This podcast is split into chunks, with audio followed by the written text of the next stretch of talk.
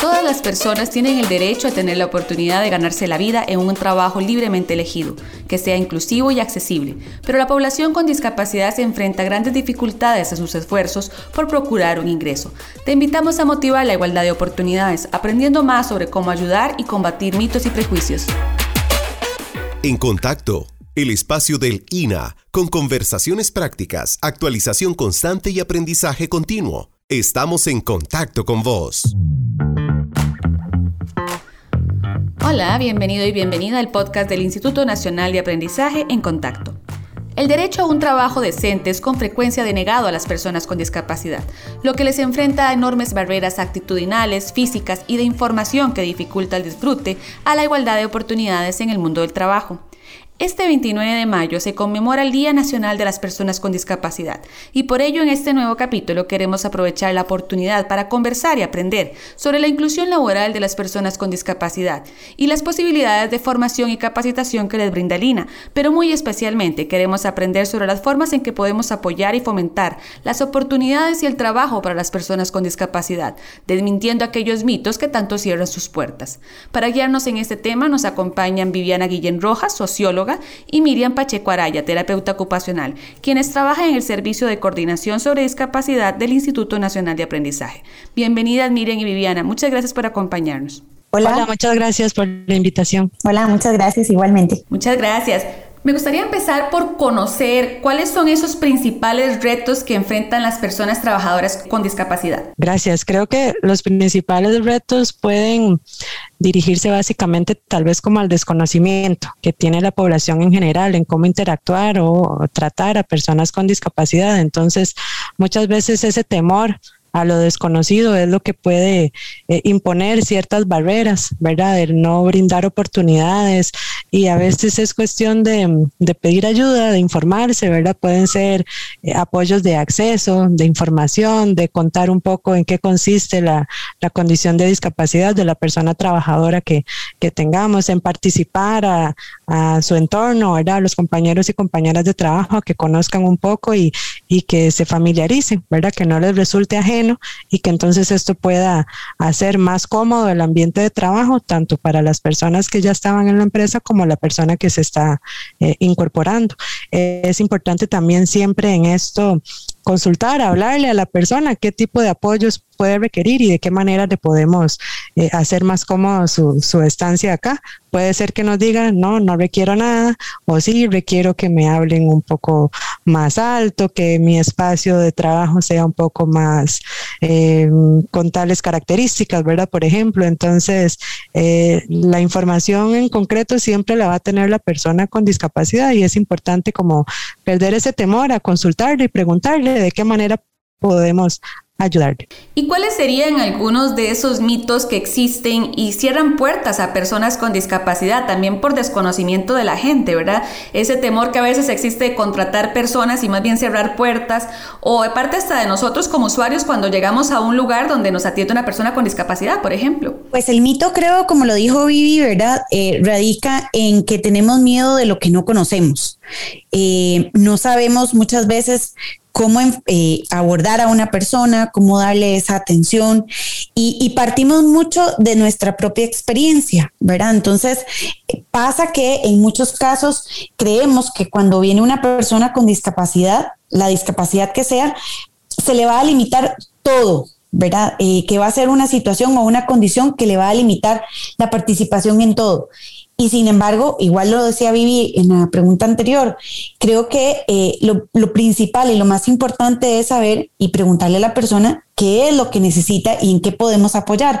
Porque partiendo de esos apoyos y de eh, justamente de todos los, los eh, apoyos, valga la redundancia, que podamos, que podamos ofrecer y que podamos tener en un ambiente de trabajo educativo, es lo que le va a permitir a la persona poder desenvolverse de la mejor manera a pesar de la condición que presente.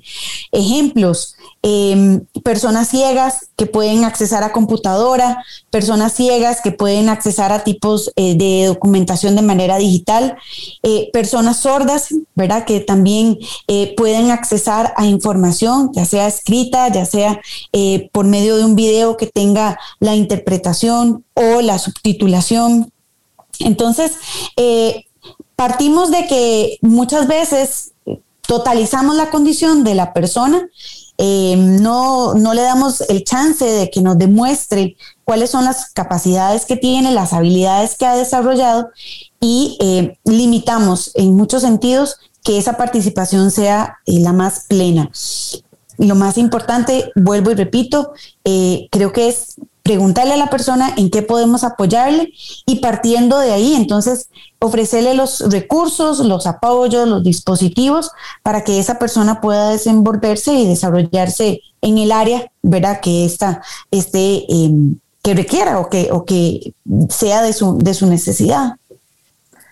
A veces los mitos también em, radican principalmente hasta en la condición de discapacidad de por sí y es desde la entrevista, ¿verdad? Desde que la persona llega a la entrevista y ya eh, la persona empleadora conoce que hay una discapacidad, puede ser que desde ahí diga, no, ¿verdad? Yo, yo ahí no me voy a, embarcar. Entonces, hemos, se han hecho esfuerzos desde otras instituciones, el Ministerio de Trabajo, organismos internacionales y demás, en cómo tratar de sensibilizar también a, a las empresas en que, en que se le brinde esa oportunidad. ¿Verdad? A la persona con discapacidad, porque puede ser que tenga muchas competencias, ¿verdad? Igual llega con su, con su requisito profesional y demás, y ellos mismos nos han comentado, ellos y ellas, que lo pongo en el currículum o no lo pongo, lo aviso cuando me convocan a la entrevista o no, y cómo ellos han experimentado esa reacción de que llegan al proceso de entrevista y si es una discapacidad notoria, ¿verdad? Cómo, cómo ¿verdad? Se, se impresiona la, la, persona al ver, ah, pero es que,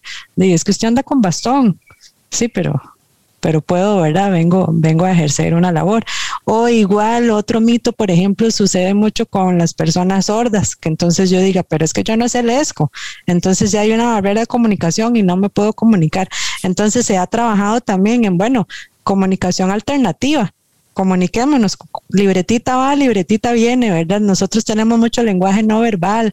Eh, hay personas sordas también que han desarrollado eh, la habilidad de tener lectura labial. Entonces, en el tanto yo le hable de frente y vocalice de forma natural, pues entonces puede haber una, una comunicación fluida, ¿verdad? Pero volvemos a lo que, lo que explicábamos al principio, todo de pronto radica en el miedo en lo desconocido, ¿verdad? Entonces, como no sé cómo comunicarme con la persona sorda o cómo explicarle a la persona ciega o, a personas, ¿verdad? Con cualquier otro tipo de, de discapacidad, entonces ese temor es el que pone la barrera de por sí. Totalmente, y de hecho en esa misma línea, ¿por qué entonces es que la discapacidad es un problema social? Ok, incluso desde el, desde el concepto de discapacidad eh, basado en el enfoque de derechos humanos, incluso ahora se trata de decir eso, ¿verdad? Que si bien la persona con discapacidad presenta algún tipo de deficiencia a nivel de estructura, ¿verdad? en su organismo, ¿verdad? De funcionalidad y demás, se habla de que la discapacidad es más evidente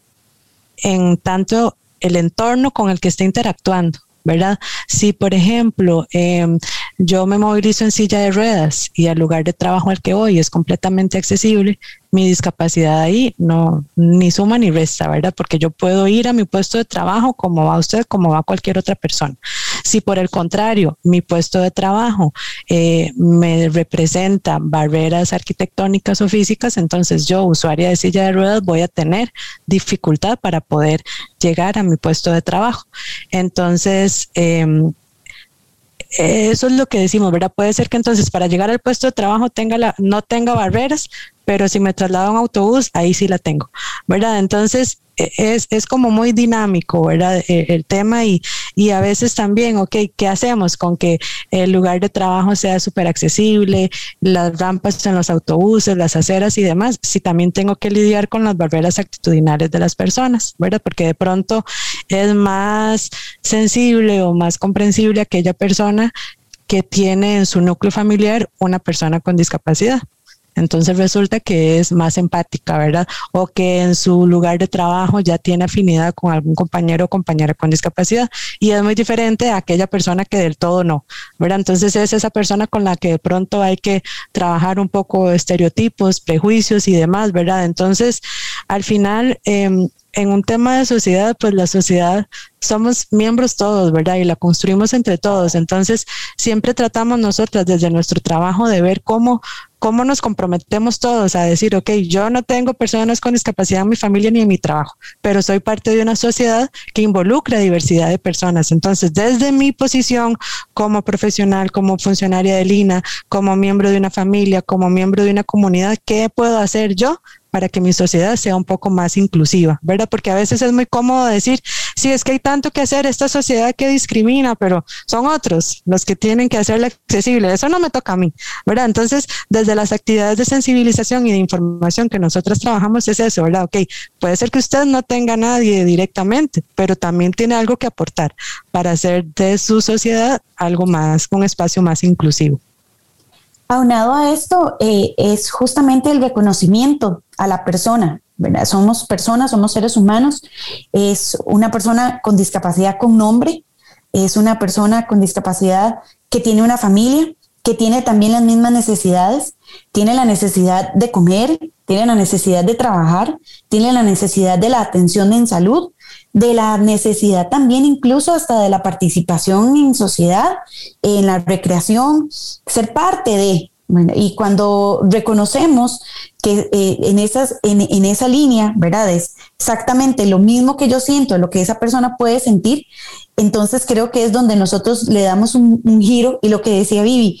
Entonces, bueno, ¿qué hago yo para hacerlo. No le tengo que dejar la responsabilidad a otros, sino que también soy parte de esa responsabilidad. Desde el momento en que yo nosotras sobre todo, ¿verdad? Que estamos en un servicio en el que brindamos atención a personas con discapacidad, desde ese momento entonces yo me pongo la camiseta de decir, bueno, lo que yo haga a partir del momento en que hasta saludo a la persona va a cambiar, radica en que el cambio sea diferente.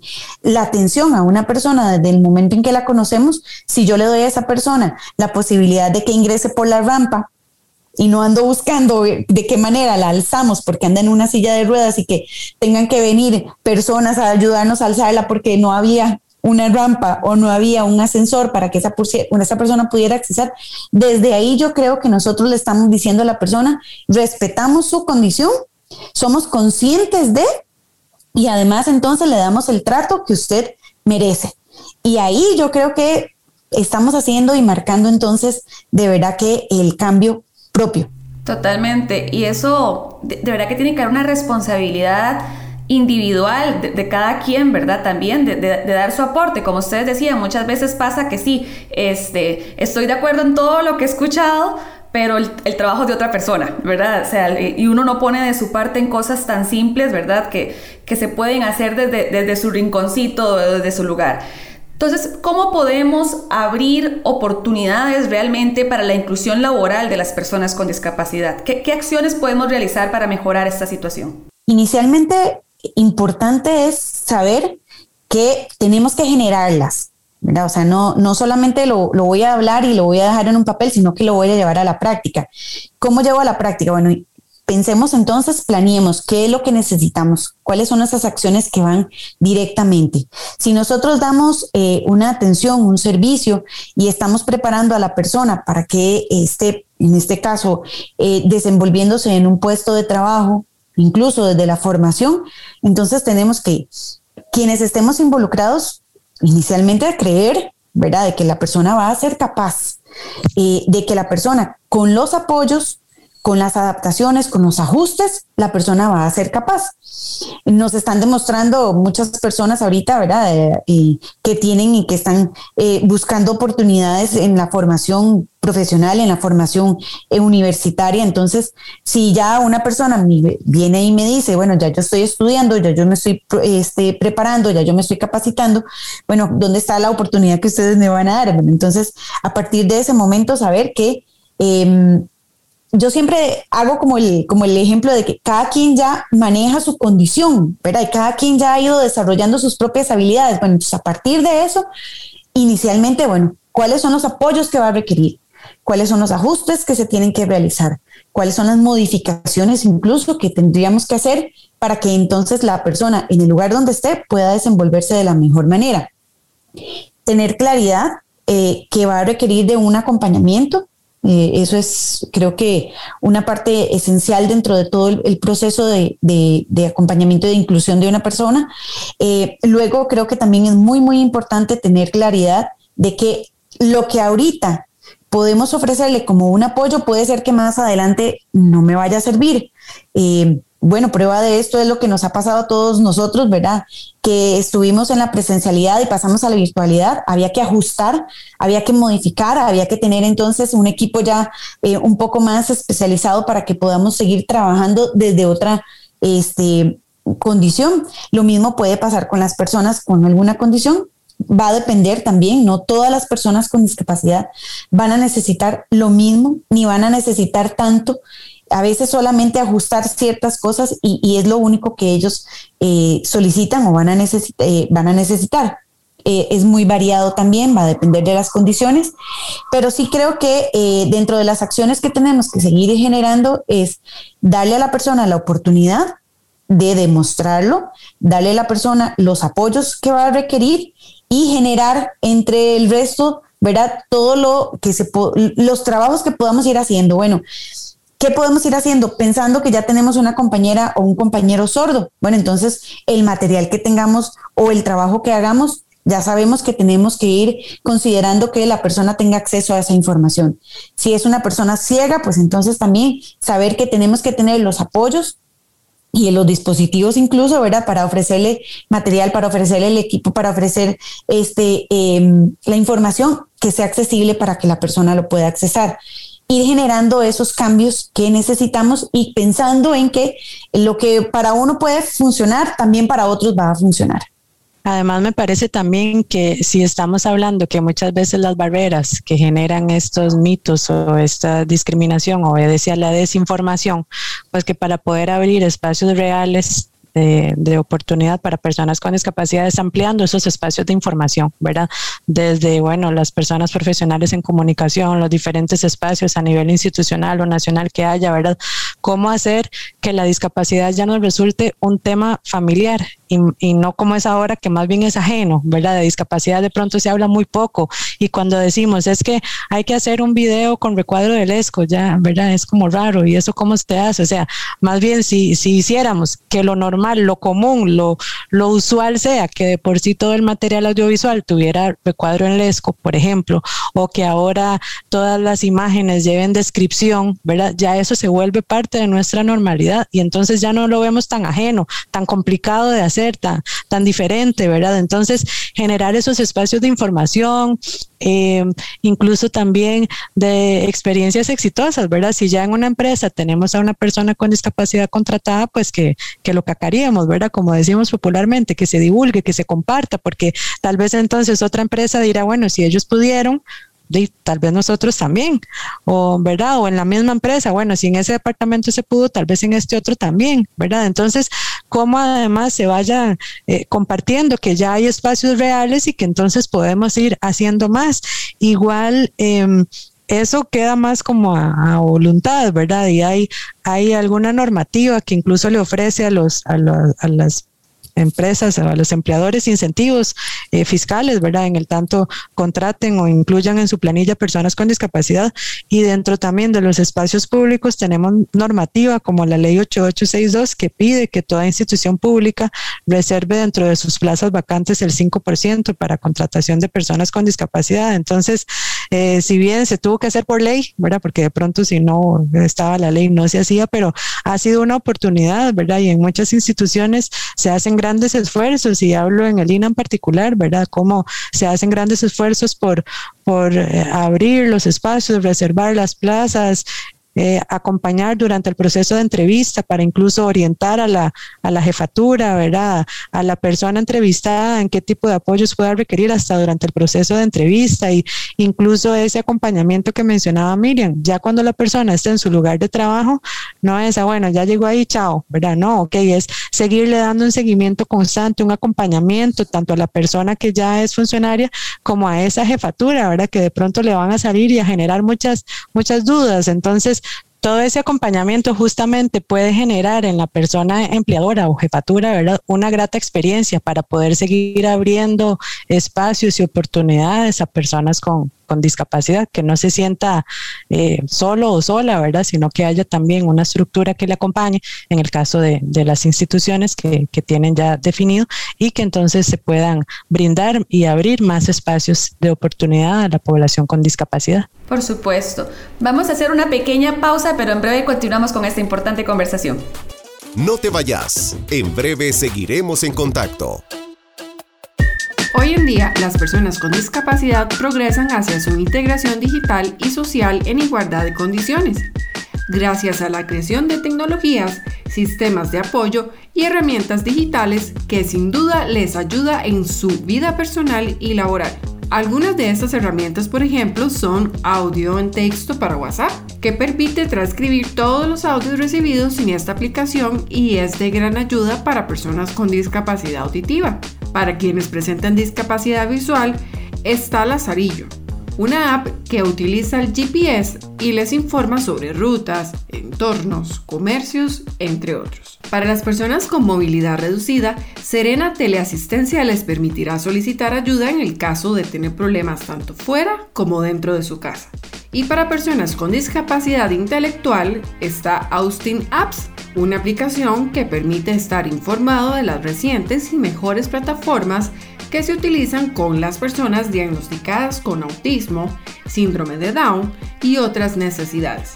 Hagamos que la calidad de vida y autonomía de las personas con discapacidad mejore. Con el uso de estas y otras herramientas, vos podés ser parte de ello. Esta es la mejor manera de mantenerse actualizado. Esto es En Contacto.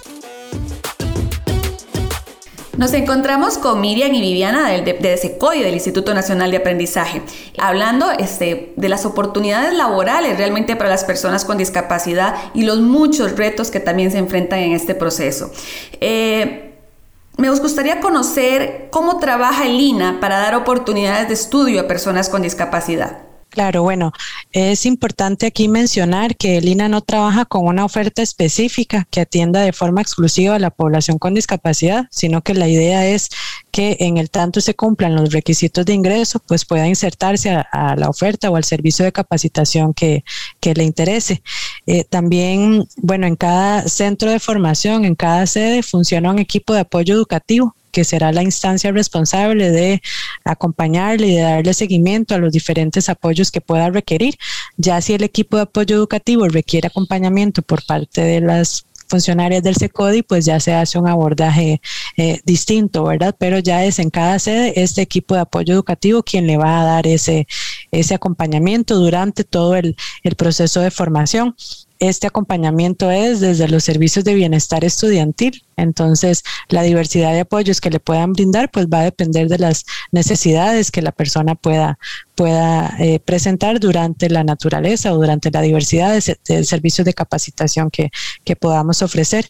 Em, dentro del INA también, bueno, se aplican los diferentes apoyos, pueden ser eh, significativos o no significativos. Dentro de los no significativos podemos aplicar adecuaciones de acceso ¿verdad? Sea que es al material didáctico, por ejemplo, a la información que se, que se está ofreciendo y demás. Entonces, es importante que la persona que lo vaya a requerir, pues lo, lo mencione, ¿verdad? A veces por temor o por creer que más bien si digo que tengo discapacidad o que requiero de algún apoyo, más bien puedo ser sujeto de rechazo, ¿verdad?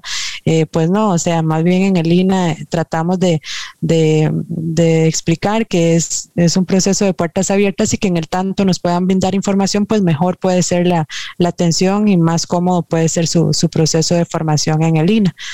Em, igual, bueno, una vez que finaliza el proceso de formación, algunos servicios de capacitación implican eh, una práctica didáctica. Entonces ya eso es directamente en empresa, poniendo poniendo en ejecución los conocimientos adquiridos.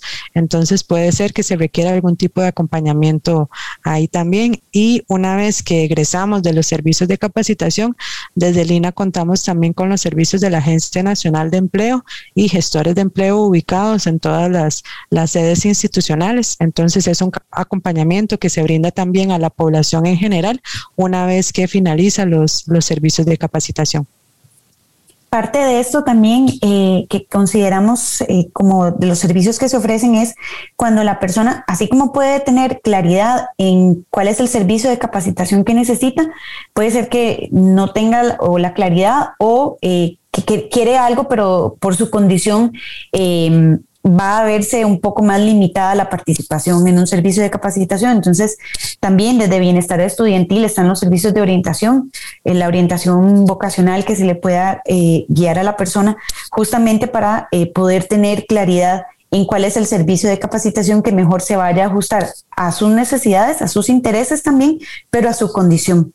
Entonces, em, dentro de esta línea también el acompañamiento que se hace es muy importante para que esa persona, pues así como ingresa a ese servicio de capacitación, tenga un, desempeño eh, exitoso, efectivo y que le permita también tener una salida laboral. Por supuesto, y de hecho a nivel país, ¿qué legislación o esfuerzos se están realizando para fomentar el tanto el trabajo como la capacitación o la formación profesional, ¿verdad? En personas con discapacidad. Sé que, por ejemplo, hay mucho trabajo interinstitucional también para alcanzar estos, estos retos y qué pueden hacer las personas, ¿verdad? Con, discapacidad que están buscando, de hecho, esas oportunidades de, de estudiar. Desde la ley 7600, que es la más conocida por todos nosotros, ¿verdad? Y que da las pautas justamente en las áreas en las que, una, en las que todos o cualquier persona va a desarrollarse o desempeñarse, pues desde ahí y siguiendo con la normativa que también eh, acogimos a partir de la Convención Internacional de, Derechos de Personas con Discapacidad,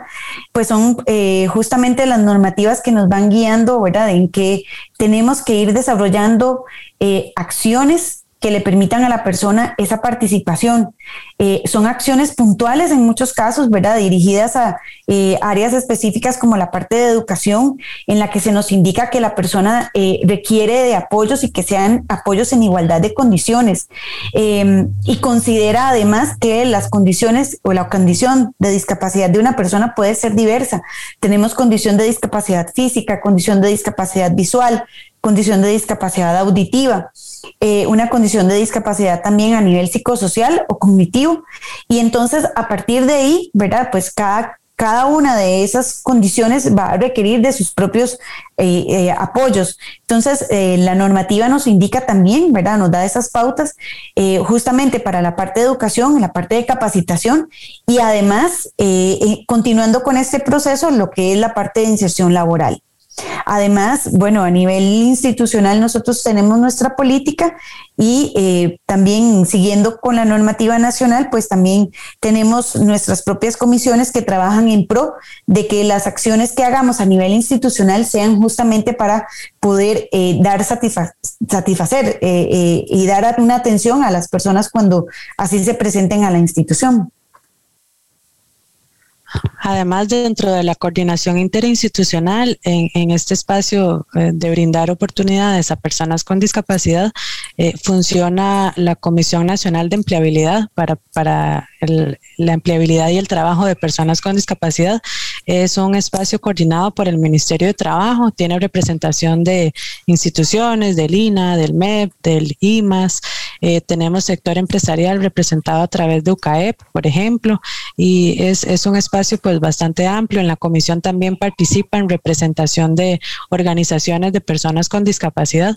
Entonces son espacios que se, que se abren y se habilitan ah, con reuniones ordinarias de forma mensual, donde se analizan eh, posibilidades, opciones, obstáculos, ¿verdad? También eh, para ver cómo, cómo se puede ir abriendo camino a, a, la población con discapacidad en, en espacios laborales. Se trabaja también con un esfuerzo de organismos internacionales que se generó el Plan Nacional de Inserción Laboral para Personas con Discapacidad, ahorita en una nueva versión. Entonces, con este plan también se están generando esfuerzos interinstitucionales para analizar y soltar nudos, ¿verdad? De pronto, eh, tal vez resulta complejo en el MEP para, para un estudiante. Entonces, a través del plan de inserción laboral se han hecho ajustes, lo mismo en el INA, ¿verdad? En temas de requisitos y demás. A partir de ahí se han hecho esfuerzos por flexibilizar, por ejemplo, algunos, algunos requisitos. Entonces, eh, está haciendo una guía para poder analizar y habilitar los espacios que la gente tanto necesita. Así es. Mi última pregunta para ambas, este, yo sé que lo habíamos tocado un poquito al inicio, pero me gustaría como saber qué podemos hacer nosotros desde nuestra individualidad por así decirlo, para apoyar a las personas con discapacidad en velar porque se cumplan sus derechos, tanto laborales como derechos en general, ¿verdad? Que también creo que lo, lo importante aquí es que ojalá todos vayamos a la acción, ¿verdad? No solamente a la parte de, de, escuchar y leer, sino que realmente lo hagamos en el día a día, tomemos acciones para, para ayudar en este tema. Sí, gracias por la oportunidad de, responder esa pregunta, porque sí, ¿verdad? Asociado a lo que mencionábamos al principio, que todos tenemos esa cuota de responsabilidad para hacer de esta sociedad eh, eh, un espacio más inclusivo para todas las personas, ¿verdad? No solo para personas con discapacidad, sino para mujeres, hombres, niños, adultos mayores, personas indígenas, ¿verdad? Para, para toda la diversidad de, de población que, que forma parte de esta sociedad. Es importante desde mi posición personal, que yo haga como esa evaluación, qué puedo hacer yo para hacer que mi labor sea más accesible para todas las personas, ¿verdad? Y de pronto aquí podemos hacer alusión a un, a un tema que tal vez sea para otro podcast, ¿verdad? Porque es mucho del que hablar, pero por ejemplo, si hablamos desde el diseño universal, ¿verdad? Entonces, como desde cualquier producto que yo pueda elaborar, sea, como les decía, un video, un documento, una clase, un recurso, una reunión, si yo la pienso desde el diseño en un formato universal, Después lo que tengo que hacer es lo menos, ¿verdad? Porque igual, para seguir con el ejemplo del video, si ya yo hice el video y desde el principio que lo estoy eh, haciendo, lo estoy grabando, ya le incluyo subtítulos, ya le incluyo un recuadro del ESCO, ya de por sí ese video está en formato universal, ya es un recurso que va a ser accesible para cualquier población, independientemente de que tenga discapacidad o no, ¿verdad? Porque ahí entramos en que habrá personas que reciban la información mejor si es visual, mejor si la estoy escuchando, ¿verdad? Entonces, si ya el recurso está diseñado desde lo universal, no tengo que asustarme y salir corriendo después porque resulta que el público meta tiene una discapacidad y mi recurso no está adaptado. Entonces tengo que correr a adaptarlo. Si desde el principio ya yo lo pienso en lo universal, lo que tengo que hacer después es lo menos, ¿verdad? Lo mismo aplica en una construcción, ¿verdad? Si ya la construcción está diseñada desde lo universal, no tengo que salir a quitar gradas y poner una rampa. En el, en el planeamiento de una clase, si ya la clase está con actividades pensadas en lo universal, las adaptaciones que tenga que hacer después son las menos. Si tuviera que hacerlas, puede ser que no, ¿verdad? Entonces, ¿cómo nos pudiéramos ir familiarizando que desde cualquier... Eh, labor que yo haga, cualquier rol, ¿verdad? Como, como ser humano, no soy solo trabajadora, soy mamá, soy hermana, soy hija, ¿verdad? Entonces, ¿cómo incluso, qué puedo hacer en mi familia? Ok, hablar. Fíjate que vi un video muy bonito de un niño que está aprendiendo el esco porque se quiere comunicar con su amiguito sordo. Eso ya es, es multiplicar, ¿verdad? Es compartir esas experiencias. No tengo que ser profesional en el área, pero es compartir y de pronto con mi hijo, venga, veamos este video, esto es lesco, estas son las señas, ¿verdad? ¿Cómo podemos ir además inculcando en los más pequeñitos esa familiaridad de la que le hablaba antes, ¿verdad? Que para ellos no resulta el tema de discapacidad algo tan raro, tan extraño, tan ajeno, ¿verdad? Sino como incluso desde mi responsabilidad, ¿verdad? Como, como ciudadana, como miembro de una sociedad, es ir haciendo que en las futuras generaciones pues esto resulte más, más del día a día, más de todos los días, ¿verdad? Entonces, eso es importante que lo asuma yo, como persona, no lo que les decía antes, ¿verdad? No es que, ay, hay tanto que hacer, pero es que no me toca a mí. No, ok, entonces me autoevalúo en qué sí me toca a mí, qué puedo hacer yo, ¿verdad? Desde, por ejemplo, que esté en un centro comercial y vea el, el parqueo reservado, ocupado y que yo me haga de que no es conmigo. ¿Verdad? O, el asiento en los buses, que yo haga que no es conmigo, ¿ok? Entonces, ¿cómo asumo yo también un rol protagónico en hacer el espacio más accesible desde cualquiera de los escenarios en los que yo como ser humano puedo, puedo interactuar? Lo decía Vivi también, eh, en el hecho de, reconocer a la persona como, como, como, ese ser humano también sujeto de derechos y de deberes también, pero darle el reconocimiento como, como tal. Em, además, eh, yo siempre hago, el, eh, doy el ejemplo, ¿verdad? De que, de que pensemos y qué pasaría si fuera yo. ¿Qué pasaría si a mí me pasara lo mismo? ¿Qué pasaría si yo estuviera en esta misma situación? Eh, como un poco, ¿verdad? De generar esta empatía o trabajar en la empatía y de reconocer que la persona tiene sus necesidades, eh, tiene su situación, em, sus rollos ¿verdad? Como cualquiera de nosotros. Eh, y entonces, ¿y qué pasaría si, si fuera yo o si fuera uno de los míos, ¿verdad? Entonces, ¿cómo me gustaría ser tratado? ¿Cómo me gustaría ser tratada? ¿Cómo me gustaría que me ofrecieran las cosas? Em, ¿Cómo buscaría también, ¿verdad? Que, que se dieran oportunidades, que si bien es cierto, nos pueden decir, bueno, es que aquí no, bueno, pero ¿y por qué no intentamos? ¿Y qué es? Y, el por qué aquí no, ¿verdad? ¿Qué es lo que nos impide que aquí no? Entonces, como buscar eso, ¿verdad? Eh, no quedarme en, lo básico, dar un poco más, buscar un poco más. Nosotras en la oficina siempre decimos que, que nuestro trabajo incluso a veces va más de lo que, de, de, lo que una entrevista o una referencia puede hacer. Va más porque justamente eh, llevar a esa persona que pueda buscar un programa, un servicio de capacitación en el que se vaya a desarrollar y que pueda hacerlo de manera independiente, autónoma, ¿verdad? Le va a generar mucha, mucha satisfacción, mucha alegría. Entonces, busquemos, ayudemos a esa persona a, llegar a eso. Eh, no simple y sencillamente, ¿verdad? decirle no, no porque no cumple o no porque no se puede, no, vamos, busquemos. Y, y sí, definitivamente, este, eh, lo que es muy, muy importante es de verdad eh, todo lo que los esfuerzos que nosotras podamos generar o hacer tienen que ir casi que desde nuestro planeamiento, desde que estamos pensando en qué vamos a hacer y cómo lo vamos a hacer, desde ahí nosotros tenemos que incluir, ¿verdad? Nosotras lo hablamos. Eh, el documento que tenemos que tener impreso, bueno, que ese documento vaya de una vez en un formato accesible, que sea accesible no solamente para que sea eh, eh, escuchado en un, en un, en un programa este, de lectores de, de, pantalla que sea audible, sino que también pueda ser algo que la persona tenga acceso impreso y que pueda tener la información clara. Entonces, desde ahí, lo que ideemos, lo que pensemos, lo que vayamos planificando, tiene que ir con, pensando justamente en que sea accesible para que puedan tenerlo muchas personas. Así es. Muchas gracias Miren y Viviana por habernos acompañado y guiado para entender mejor ese tema en donde es tan importante el apoyo y las acciones que cada uno de nosotros tomemos. Muchas gracias a ustedes. Gracias. Y muchas gracias a vos por habernos acompañado. Regresamos la otra semana con un nuevo capítulo de En Contacto, el podcast sobre actualización constante y aprendizaje continuo para el trabajo. Hasta la próxima. Todos los martes tendremos un nuevo episodio para seguir en contacto con vos. En contacto